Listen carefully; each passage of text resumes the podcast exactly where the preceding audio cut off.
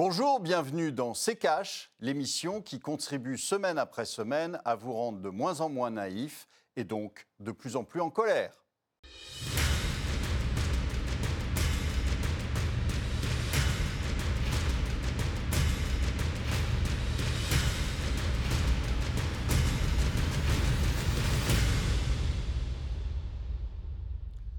Bonjour, aujourd'hui nous allons vous parler des taux d'intérêt, de la hausse des taux d'intérêt. Bonjour Estelle. Bonjour Olivier, bonjour à tous. Ravi de vous retrouver pour ce nouveau numéro de C-Cash, branle-bas de combat dans les banques centrales. Que ce soit aux États-Unis ou dans la zone euro, une crainte de l'inflation a poussé les investisseurs à vendre des obligations. Conséquence, une forte remontée des taux sur le marché. Alors à quoi faut-il s'attendre? Quelles conséquences? Est-ce les prémices d'une remontée économique? On va en parler dans cette émission et pour cela, en deuxième partie, nous serons en liaison avec Pierre Sabatier, économiste et président du cabinet PrimeView. 1,62%. Le rendement à 10 ans sur les bons du Trésor américain est monté à son plus haut de l'année le 5 mars dernier, du jamais vu depuis le 12 février 2020. Le taux à 30 ans, lui, était aussi en progression aux alentours de 2,33%. Une remontée avec en toile de fond la crainte pour les marchés d'une inflation incontrôlée. Ces taux qui remontent, c'est notamment la conséquence aussi du plan de sauvetage de l'économie initié par Joe Biden et l'annonce d'une hausse de création d'emplois outre-Atlantique. Pour tout comprendre, voyez cela avec le tiroir cash d'Antoine Vassas.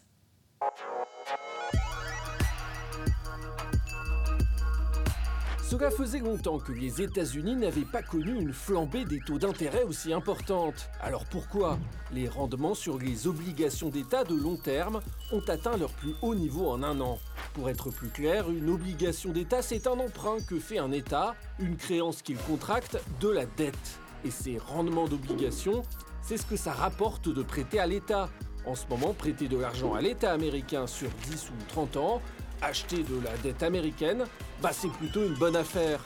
Cela traduit en fait une confiance qui, après l'énorme crise économique liée aux mesures contre le Covid-19, se retrouve renforcée après l'élection de Joe Biden et son méga, giga, gros plan de relance, 1900 milliards de dollars. Rassurant, non? Bah, pas tout à fait, parce que cette perspective d'une économie en bonne santé et d'une croissance retrouvée participe également à une hausse de l'inflation, une augmentation globale et durable des prix qui pourrait également déstabiliser l'économie à son tour. Ça va jamais bien quoi. Aux États-Unis, du côté de la Fed, on n'est en tout cas pas trop inquiet, affirmant que l'inflation ne dépassera pas les 2%, leur objectif, jusqu'en 2023. Et comme ce qui se passe aux States touche forcément le monde entier, à la BCE on dit être sur le pied de guerre, avec pourtant déjà 1850 milliards d'euros sortis du tiroir et que s'apprête à augmenter le rendement niveau déversement de liquidités pour éviter la méchante inflation. Harder, better, faster, stronger, selon les mots d'un des membres de son directoire, visiblement un fan de bonne musique. Olivier, une remontée euh, des taux euh, en flèche, certes, mais des taux qui restent tout de même euh, globalement historiquement bas. Oui, alors il faut relativiser quand même les choses. les taux ont remonté, c'est vrai. Maintenant, ils étaient passés pour la première fois dans l'histoire à moins de 1%. et donc, vous êtes sur des taux à 10 ans à 1,5, 1,6, ce qui est tout à fait acceptable. Mais qui ne sera pas accepté longtemps par les banques centrales. En fait, euh, moi je pense que c'est euh, une sorte d'avertissement plutôt qu'une euh, inquiétude réelle sur des perspectives d'inflation. C'est plutôt un avertissement des marchés vis-à-vis de la Banque centrale, de lui dire attention, même si l'économie repart, il n'est pas question que vous changiez de politique. Il n'est pas question que vous arrêtiez la planche à billets et on va vous donner un avertissement, c'est-à-dire qu'on fait monter les taux d'intérêt. Or, on sait aujourd'hui que les banques centrales ne peuvent pas se permettre, et les gouvernements non plus, ne peuvent pas se permettre, alors qu'ils vont émettre des centaines de milliards de dollars ou d'euros pour la Banque centrale européenne, euh, avec un stock de dette phénoménal, vous ne pouvez pas vous permettre une remontée des taux. Donc, vous aurez une intervention euh, très vite des banques centrales pour remettre les taux en dessous de 1 en ce qui concerne les États-Unis et même en dessous de 0 en ce qui concerne la Banque Centrale Européenne. Donc euh, euh, voilà, on en fait, après, il a fallu justifier cette hausse des taux a posteriori en disant que c'était des perspectives d'inflation.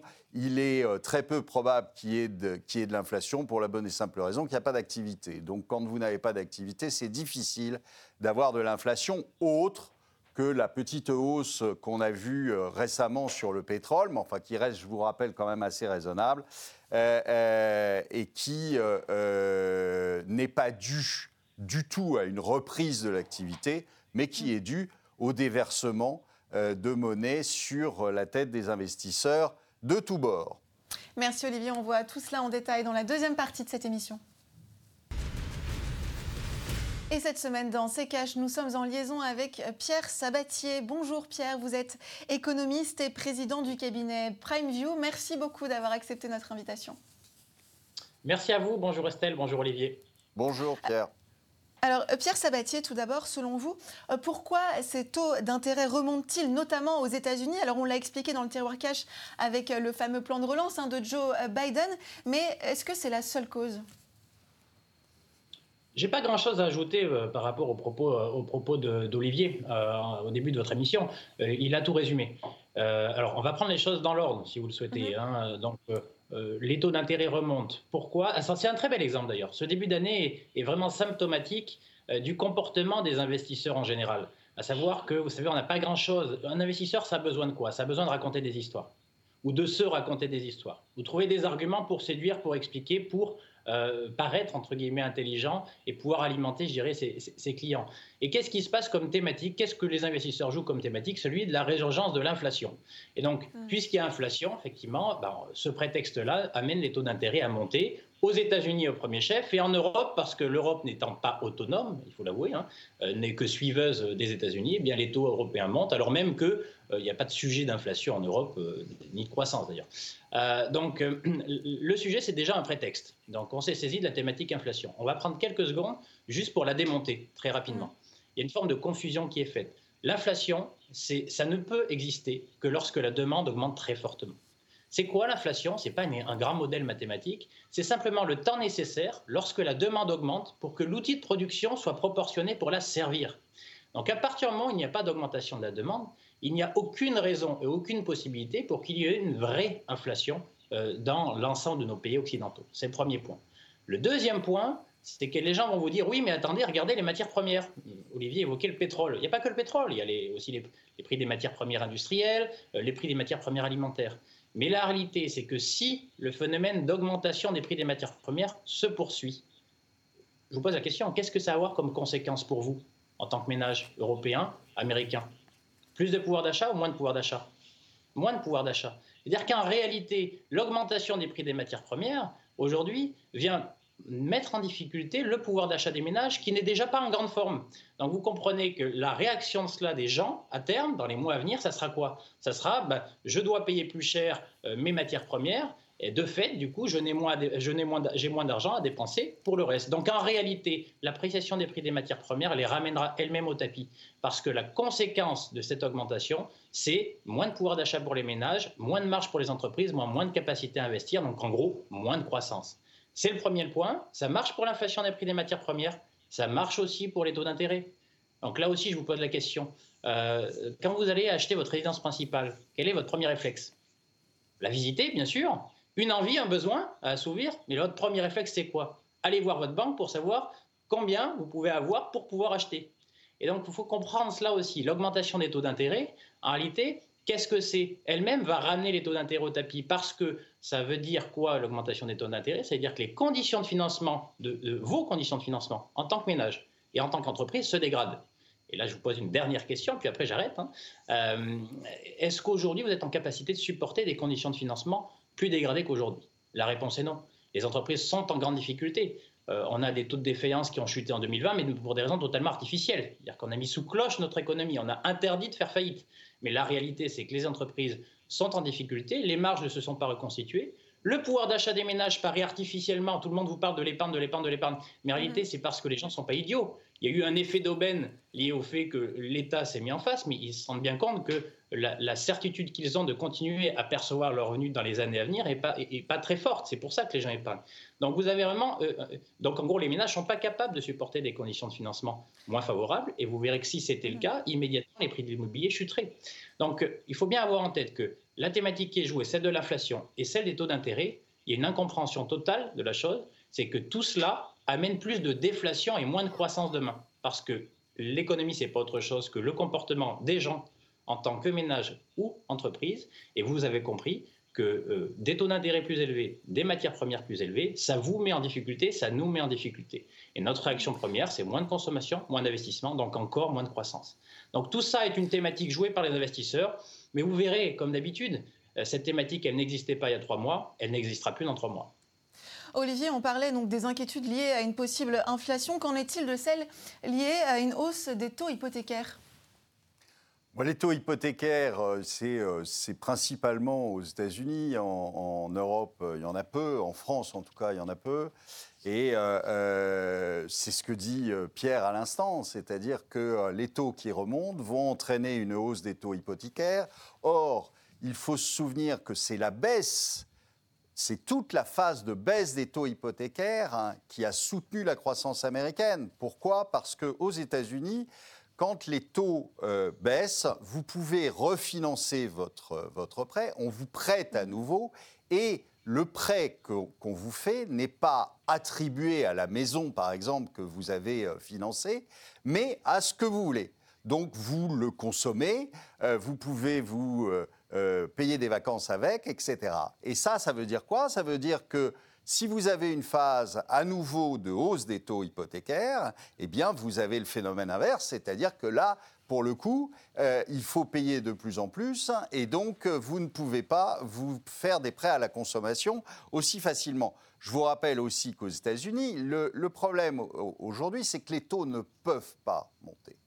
Ils ne peuvent pas monter, donc on va forcer en fait les banques centrales à continuer à faire tourner la planche à billets, à continuer son quantitative easing pour faire rebaisser les taux. Pourquoi? Bah, Parce que vous savez que vous avez euh, euh, les, taux d'intérêt, euh, par exemple, qui vont peser sur les 10, découverts bancaires qu'a chaque Américain avec ses 10 cartes bancaires. Et donc, vous les faites sauter. Vous faites sauter les prêts étudiants, vous faites sauter euh, les prêts sur les voitures, vous faites sauter euh, l'État, puisque l'État aujourd'hui est surendetté. Autrement dit, toute cette histoire, pour moi, de hausse des taux d'intérêt est simplement un avertissement lancé par le mhm. marché aux banques centrales qui ont commencé à avoir des discours en disant que la croissance allait être plus forte que prévu, que peut-être ça allait amener de l'inflation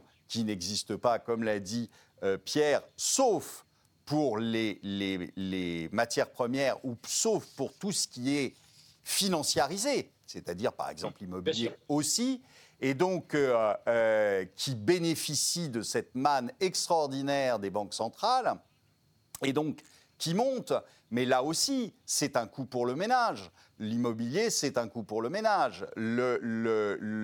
L'essence, le, on l'a bien vu avec les gilets jaunes, c'est un coût pour les ménages.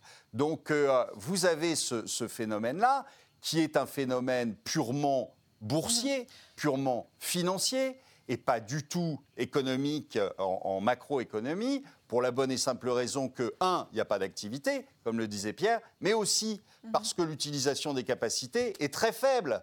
Euh, vous avez aujourd'hui des boîtes qui tournent à 50%, 60% donc qui vont répondre à la demande immédiatement. Il n'y aura pas de période d'ajustement et ils vont répondre à la demande immédiatement. Donc vous n'avez pas d'inflation. En revanche, vous avez un avertissement des marchés qui disent vous êtes gentils, les banques centrales, vous continuez exactement comme avant, quoi qu'il arrive, parce qu'on en a besoin. Messieurs, on marque une courte pause, on revient dans un instant.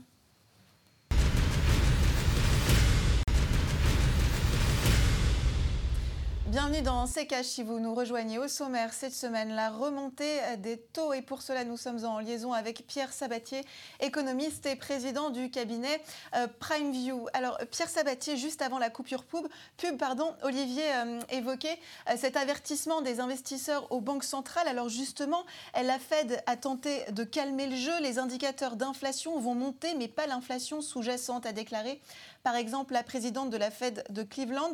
Est-ce qu'on peut parler de bras de fer entre euh, les banques centrales et les hedge funds? Bah alors, Olivier, euh, j'ai envie de dire, c'est bien une des rares fois où finalement euh, la Réserve fédérale, la Banque centrale américaine, pense comme nous d'une certaine manière, puisqu'en réalité, depuis de nombreuses semaines, elle ne cesse de dire ce qu'on vient de dire, à savoir qu'il n'y a pas de possibilité de résurgence d'inflation, et donc euh, elle, donne le message qu'il ne faut pas compter sur une hausse des taux d'intérêt et sur une politique monétaire qui deviendrait plus restrictive. C'est plutôt rare pour le, pour le souligner, donc soulignons-le. Euh, après, euh, est-ce que c'est un bras de fer? Oui, comme ça a souvent été le cas enfin, je, pour le coup, pour avoir un petit peu d'expérience dans le domaine, euh, il ne faudra pas que les investisseurs jouent trop longtemps, hein, parce que c'est une grosse main, comme on dit, hein, la Réserve fédérale américaine. C'est celle qui dispose de la machine imprimée des billets de banque dans la cave et qui a la capacité, en fait, de la faire fonctionner, d'injecter des billets directement dans l'économie ou dans les marchés financiers sans aller en prison. Si vous le faites, vous allez en prison. Donc, il faut faire attention quand même. Il ne faut pas jouer trop longtemps avec la Banque centrale. Mais je vais revenir sur un autre mmh. Qui complète les propos qui ont été, qui, ont été euh, posés jusqu'à maintenant. Il faut aussi que les investisseurs fassent attention. Parce que la crise sanitaire nous a fait oublier de là d'où on venait. Euh, il faut quand même avoir en tête que le monde est tendu. Le monde est tendu socialement, en France, aux États-Unis, partout. Il est tendu, donc il y a une forme de grogne sociale. Il faut faire attention parce que le fait que les marchés financiers amènent les prix des matières premières euh, vers le haut, donc euh, véritablement vers le haut. le pétrole, mais pas que, hein, euh, les matières premières alimentaires. Il faut faire attention parce que là, pour le coup, c'est là où, lorsque les marchés financiers viennent directement percuter euh, la vie réelle des gens, à travers en fait ce qu'ils consomment hein, en tant que tel, hein, donc les matières premières alimentaires, eh bien là, vous pouvez avoir le catalyseur parfait pour que la grogne sociale, oubliée en raison de la crise sanitaire depuis un an, ressurgisse beaucoup plus vite que prévu. Évidemment, dans nos pays, où on était déjà très tendu socialement, mais aussi dans les pays émergents, les pays les plus pauvres, qui sont les plus susceptibles d'être pénalisés par l'inflation des prix des matières premières, qui ne correspondent pas en réalité à une augmentation de la demande, comme l'évoquait Olivier, mais uniquement c'est un dommage collatéral de l'injection de liquidités de la part des banques centrales et du monde d'hyper-liquidité dans lequel on vit. Donc il faut faire attention parce que lorsqu'on parle de matières premières, ce n'est pas un actif financier, ce n'est pas qu'un actif financier, c'est aussi un actif consommé. Et dans un monde très tendu, il ne faudrait pas que ça dure trop longtemps et que ça aille trop loin ou trop vite. Donc en gros, que les investisseurs jouent trop cette thématique parce que ça pourrait avoir des conséquences dont on ne mesure aujourd'hui pas les effets. Parce que lorsqu'on parle de tension sociale, on parle de rupture potentielle. Et alors pour le coup, hein, vous verriez euh, des investisseurs qui ont finalement voulu jouer une thématique et faire les malins, et qui pourraient amener à une rupture beaucoup plus difficile à appréhender, et qui les mettraient d'ailleurs eux-mêmes en difficulté. Donc sujet très important. C'est pas la question des taux d'intérêt qui ne montreront pas. Les banques centrales feront ce qu'il faut. C'est plutôt en fait la question sous-jacente que ça sous-tend, à savoir l'inflation. Il faut arrêter avec cette thématique-là. Ou alors, ça, entraînera, ça pourrait entraîner assez rapidement le débouclage d'un certain nombre de, ou la, révélation plutôt d'un certain nombre de tensions hérité de la décennie passée, hein, pas de la crise sanitaire. La crise sanitaire n'a fait qu'exacerber une situation qui était d'ores et déjà très tendue avant crise. Alors messieurs, on a beaucoup parlé euh, des États-Unis, un cap sur l'Europe à présent. Du côté de la France, le taux des obligations d'État françaises à 10 ans est passé de moins 0,32% à moins 0,1 fin février. La France et plus globalement l'Europe, Olivier, sont-elles euh, dans la même situation que les États-Unis? Exactement, c'est-à-dire qu'alors avec en plus le fait qu'on euh, cherche toujours la croissance, nous, euh, et on ne l'a jamais trouvée. Alors il paraît que Bruno Le Maire l'a trouvé à un moment puisqu'il nous a annoncé 6% euh, de croissance, mais je crains que malheureusement il ait encore une fois tort. Donc, qu'est-ce que, qu'est-ce que on a de différent On a de différents, je vous dis, un potentiel de croissance qui est très faible. Euh, qui est probablement entre 0 euh, et 1 quand c'est pas négatif. Hein. Et puis, euh, de l'autre côté, on a un endettement qui est gigantesque. Hein. parce qu'on vous dit que là, on a pris 20 points de, de, dette de plus. Hein. mais je vous rappelle qu'on était largement déjà au-dessus de 100%. Alors après, vous avez différentes méthodes de calcul, etc. Mais vous pouvez vous dire que vous êtes très probablement en France autour de 150%, en ayant quelque chose qui est plutôt restrictif. Hein. Je ne vous parle pas euh, de euh, euh, prendre les engagements de retraite, etc. Hein. Mais on est à 150%. Si on est à 150%, avec une, une, une dette de, de 150% du PIB, eh bien, imaginez-vous que vous ne pouvez pas vous permettre d'avoir des taux d'intérêt à 10 ans à 1%, par exemple, parce que à ce moment-là, vous dépassez systématiquement votre croissance. Donc, vous êtes en fait en récession. Hein. Si vous faites 1 moins 1,5, eh bien, vous êtes en récession de 0,5. En gros, c'est à peu près le, sujet. Donc, ça veut dire que euh, aujourd'hui, l'État ne peut pas se, enfin l'État et les banques centrales ne peuvent pas se permettre, et c'est la même chose en mmh. Italie, c'est la même chose en Espagne, ne peuvent pas se permettre une remontée des taux. Donc euh, euh, vous verrez bientôt, très bientôt, la Banque centrale et euh, là, hors de tout euh, sujet d'inflation ou autre, parce que évidemment, s'il n'y en a pas aux États-Unis, il y en aura encore moins ici, eh bien, euh, qui va se remettre à acheter pour aller faire repartir les taux d'intérêt en dessous de zéro. Exactement comme, souvenez-vous, au Japon, à chaque fois que c'est arrivé, à chaque fois qu'on a essayé, enfin que le patron de la Banque centrale, M. Kuroda, a essayé de euh, euh, ralentir ces programmes d'achat. À chaque fois, les taux se sont tendus, sont repassés au-dessus de zéro. Et avec la dette qu'il a, ils ont 250, on est en voie d'aller vers 300 euh, euh, on devrait sortir probablement à la fin de cette année à 275. Donc euh, vous êtes très très haut et évidemment ils ne peuvent pas se permettre d'avoir des taux d'intérêt positifs. Et à chaque fois, M. Kuroda revient à la télé pour nous expliquer qu'il a fait une bonne blague, mais qu'il va continuer à acheter pour maintenir les taux inférieurs à zéro. Alors Pierre Sabatier, justement, hein, la BCE s'est dite déterminée à, je cite, combattre ce phénomène de remontée des taux des emprunts souverains. Si les rendements obligataires devaient grimper de manière incontrôlée, elle ne restera, ne restera pas les bras croisés. Pardon. Concrètement, quelle est sa marge de manœuvre? Mais elle est totale. C'est intéressant. Alors, je rajouterai simplement un point et qui valide euh, le propos d'Olivier sur l'impossibilité de remonter les taux pour les États, mais pas que. Et je pense que le pays d'ailleurs qui, supporterait le moins la hausse des taux, c'est la France. Parce qu'il ne faut pas oublier que les gens ne parlent que de dette publique. Mais on a aussi une dette privée, c'est-à-dire que les ménages et les entreprises sont endettés. Or, la France a été en fait subi, enfin, une trajectoire qui est la plus dégradée en Europe depuis maintenant 20 ans. Il y a 20 ans, en termes d'endettement privé, la France était exemplaire au niveau européen. Il y a 10 ans, elle l'était un peu moins, elle était dans une situation normale. Aujourd'hui, c'est la pire élève. C'est-à-dire qu'on parle beaucoup d'Italie, on stigmatise l'Italie pour leur endettement public, mais si vous faites la somme de l'endettement public et de l'endettement privé, la France, c'est pareil. Et donc, et donc, vous comprenez bien que nous, nous avons beaucoup de dettes publiques aujourd'hui, mais surtout maintenant, beaucoup de dettes privées. Et donc, s'il est au monde, ça veut dire que vous allez fragiliser encore plus les gens qui ont un stock de dettes démesuré, les ménages, notamment pour des questions immobilières, donc immédiatement vous voyez quelles conséquences ça pourrait avoir sur le marché d'immobilier, sur les prix d'immobilier, et les entreprises qui elles-mêmes affichent des niveaux d'endettement très forts. Mm. Donc soyez persuadés d'une chose, c'est qu'il y a impossibilité de remonter les taux, sinon tout explose.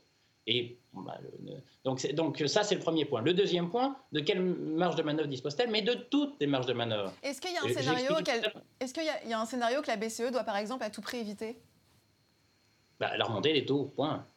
Euh, alors après, attention, c'est-à-dire que dans son logiciel, c'est la remontée des taux. Si la Banque centrale veut éviter les dommages collatéraux, veut éviter en fait les ruptures, euh, d'une certaine manière, elle est dans l'obligation de maintenir les taux d'intérêt bas.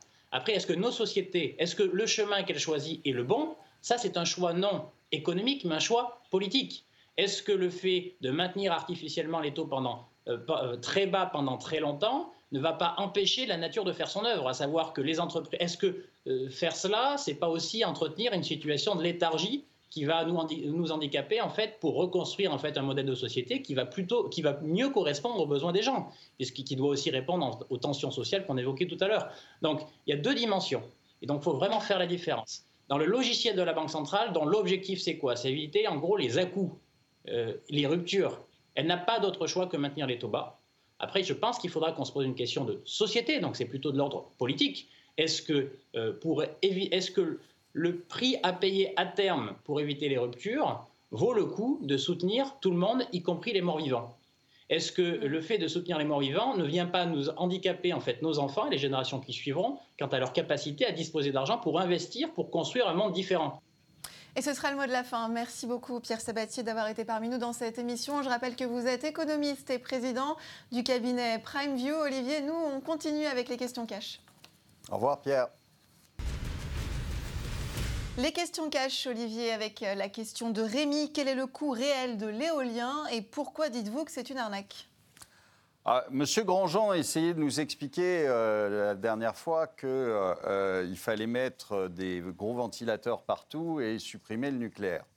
il faut savoir que aujourd'hui, l'éolien, l'éolien en, mer, par exemple, vous rachetez l'électricité à 180 euros euh, alors que le cours moyen, si vous voulez, euh, par EDF, hein, c'est 40.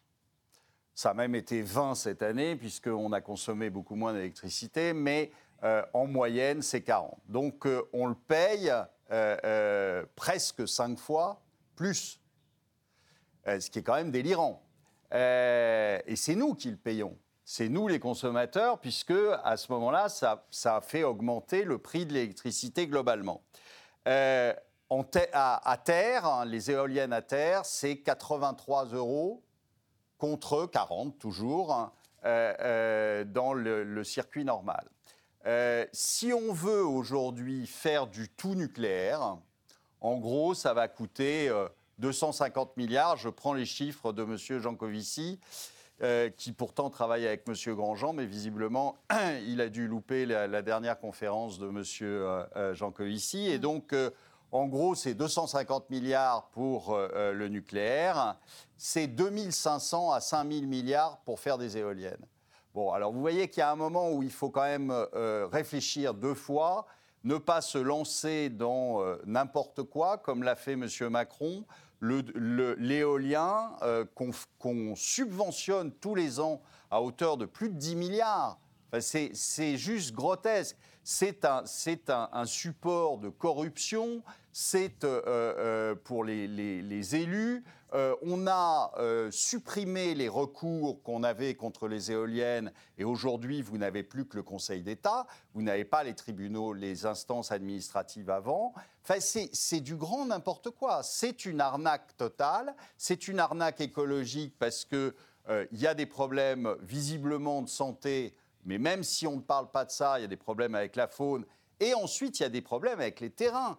Je ne sais pas si vous savez, mais il faut une tonne de béton par mètre d'éolienne. Une éolienne, ça fait entre 150 et 250 mètres. Donc ça mmh. veut dire 250 tonnes de béton dans, dans, le sol. Vous imaginez bien que le béton, on ne va pas le retirer. À la fin de l'éolienne, on ne le recyclera pas.